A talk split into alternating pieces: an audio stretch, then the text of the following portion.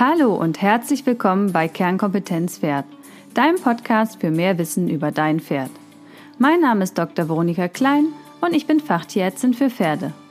Da mir in der Praxis täglich Pferde begegnen, die aufgrund von Fehlinformationen und/oder Unwissenheit erkranken oder sogar leiden, habe ich diesen Podcast gestartet, damit du als informierter Pferdebesitzer dein Pferd nachhaltig gesund erhalten kannst. Denn Vorbeugen ist ja bekanntlich besser als Heilen. Kompakt, fundiert und digital Wissen über Pferdegesundheit. Ganz nach dem Motto, es ist nicht wichtig, besser als jemand anderes zu sein, sondern besser als am Tag zuvor. Und in diesem Fall für dein Pferd. Viel Spaß! Heute wieder eine QA-Folge. Ich beantworte Fragen von dir kurz und knapp. Heute erstens, was kann ich tun, wenn der Glukosewert im Blut zu hoch ist? Zweitens, was genau ist Shivering? Und drittens, wie stelle ich auf Barhuf um?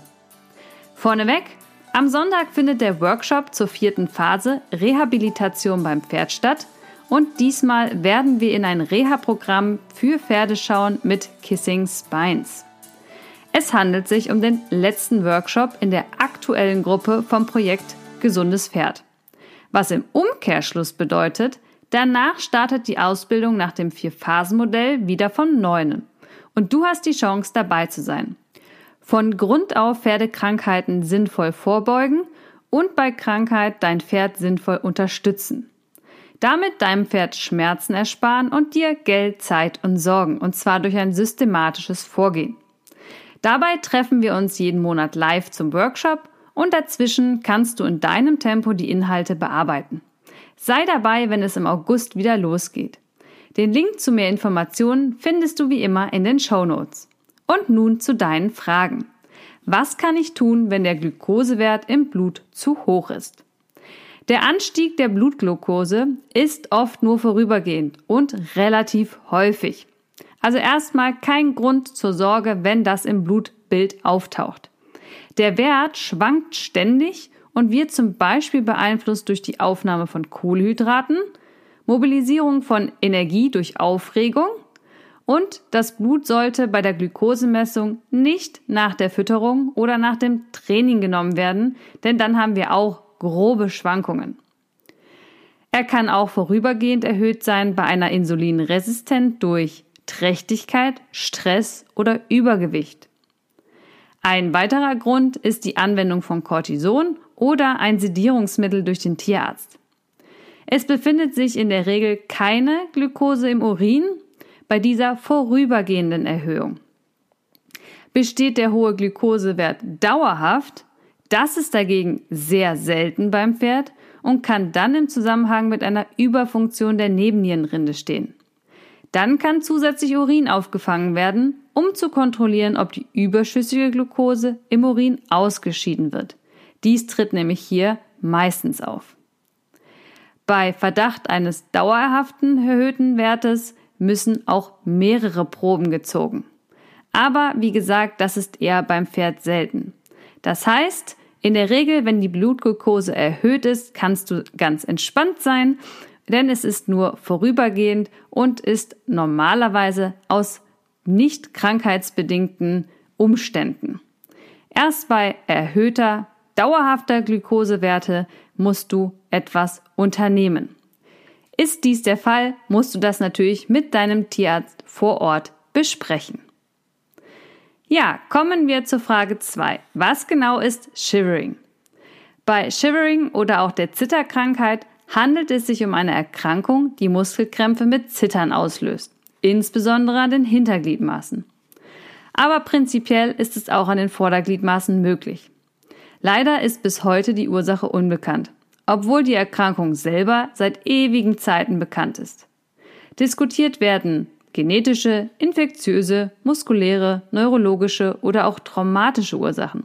Also vom Prinzip von Druse, Herpes über Mangelernährung bis hin zu einer Gehirnbeteiligung alles. Kurz, man weiß es nicht und keine Theorie ist bis jetzt bewiesen. In der Regel stört es die betroffenen Pferde wenig. Und manchmal fällt es auch nur zufällig auf. Werden die Pferde nämlich beschlagen, kann man häufig beobachten, dass sie beginnen zu zittern und Schwierigkeit haben, die Balance zu halten, wenn sie ein Bein anheben. Ist die Symptomatik sehr stark ausgeprägt, kann das Pferd sogar krampfen, so dass es dann umfällt. Die meisten Pferde, die ich mit Shivering kenne, sind allerdings kaum beeinträchtigt. Etwas Schwierigkeiten beim Rückwärtsrichten und beim Schmied muss auch besonders Rücksicht genommen werden. Ansonsten werden sie komplett normal geritten, vom Freizeitspferd bis in die hohen Springsport. Unser Vladimir hat ja ebenfalls Shivering, das ist unser großer weißer Rentner in der Familie. Viel Bewegung und Training verbessert die Symptomatik immer. Die Diagnose erfolgt durch die klinischen Symptome. Weitere diagnostische Mittel, die praxisrelevant sind, gibt es im Moment noch nicht. Abzugrenzen ist die Symptomatik von dem Hahnentritt, der fibrotischen Myopathie, Ataxie oder der Patellaluxation. Die alle führen zu veränderten Bewegungsmustern.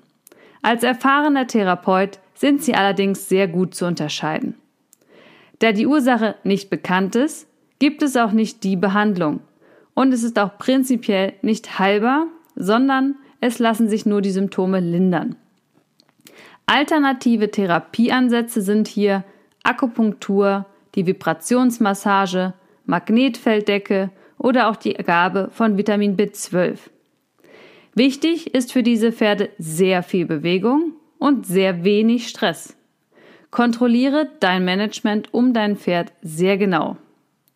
Hier gilt es, von Grund auf ein artgerechtes und gesundes Pferdeleben zu gestalten und eventuell auf einige Dinge zu verzichten zum Wohl deines Pferdes.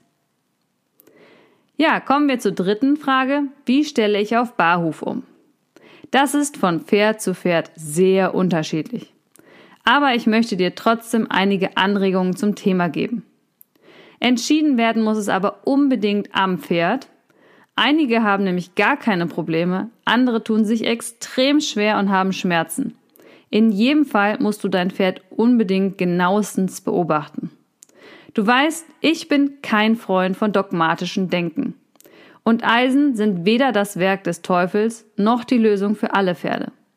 Dagegen ist Barhuf auch nicht die Lösung für alle Pferde und nicht jeder, der ein Eisen auf seinem Pferd hat, ein Tierquäler.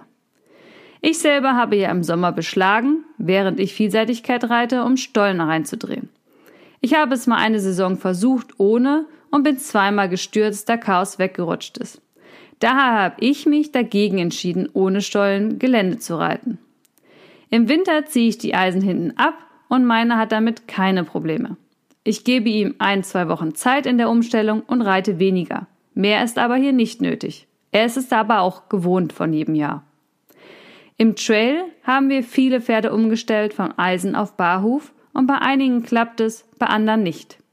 In jedem Fall brauchst du einen langen Atem, wenn dein Pferd empfindlich ist und eine schlechte Hornqualität hat.